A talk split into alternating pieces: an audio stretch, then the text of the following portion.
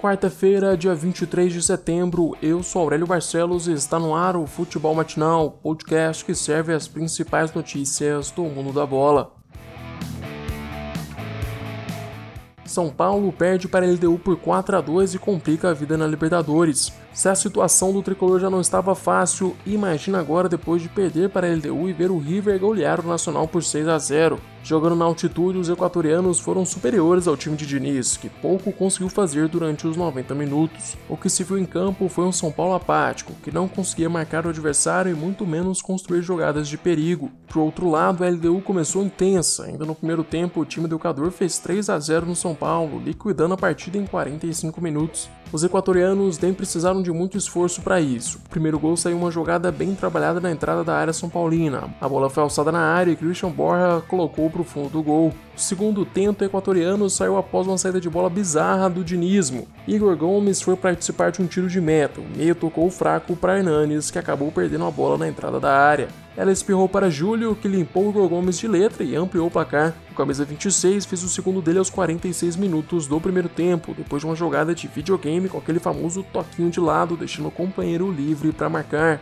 Com 3 a 0 no placar, a LDU tirou o pé no segundo tempo. Enquanto isso, São Paulo buscava tirar forças do além para empatar o jogo. A esperança surgiu com o gol de Brenner aos 15 minutos da etapa final, mas pouco tempo depois, Arce mandou uma pedrada na gaveta de Thiago Volpe. Por fim, Trellis diminuiu mais uma vez para o tricolor e deu números finais ao confronto. LDU 4, São Paulo 2. O time de Diniz termina a quarta rodada da fase de grupos na terceira posição, 3 pontos atrás do River Plate com 7 pontos e 5 pontos a menos que a LDU, primeira colocada com 9 pontos. Caso perca para o River Plate na próxima rodada, o tricolor dá adeus ao Libertadores com uma partida de antecedência. Lembrando que o jogo será na Argentina.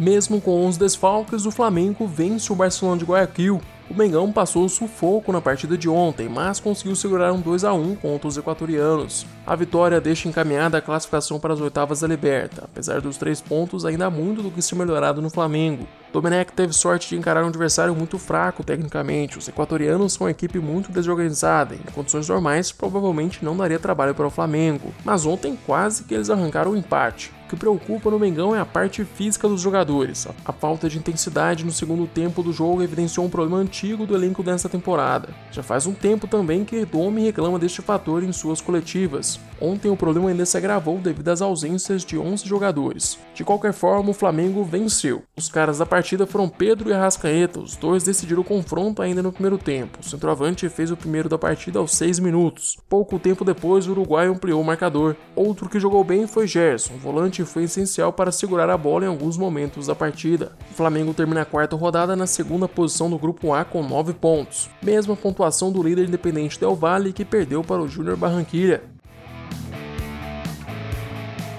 Hoje tem Grenal na Libertadores, e se o Inter não marcar um gol no jogo de hoje, o Colorado quebra o recorde de maior número de partidas sem balançar as redes adversárias dentro do clássico. O Internacional já está a cinco jogos sem saber o que era fazer um gol no Grêmio. Por outro lado, o time de Renato Gaúcho pode chegar a 10 partidas sem perder para o maior rival. No ano já foram quatro confrontos, ao todo foram três vitórias gremistas e um empate. O Grenal 427 vai ser realizado no Beira Rio às 9h30 da noite. O Palmeiras também joga hoje pela Libertadores. Às 9h30 da noite, o Verdão vai ao Paraguai encarar o Guarani.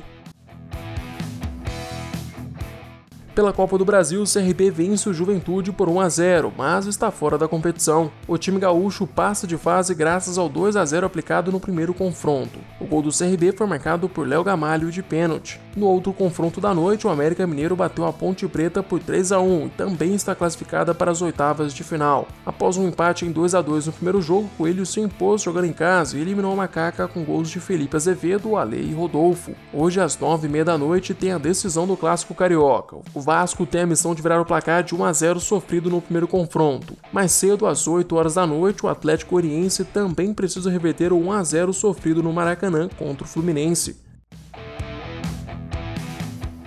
Corinthians tenta a segunda vitória seguida no Brasileirão contra o Sport. Enquanto o Casares não chega, o Timão joga fora de casa com a missão de se distanciar da zona do rebaixamento. O técnico Coelho vai ter Luan e Jô à disposição contra o Leão. Jô volta à titularidade do Corinthians após cumprir suspensão. Já Luan fica no banco de reservas depois de voltar de uma lesão. Sport e Corinthians jogam às 9h30 da noite na Ilha do Retiro.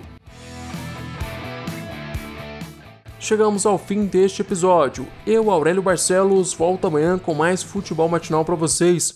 Eu te espero aqui às 6 horas da manhã. Aproveite para se inscrever no nosso canal do YouTube e seguir o podcast no Spotify. Se puder, também compartilhe o podcast com seus amigos e familiares. Até mais!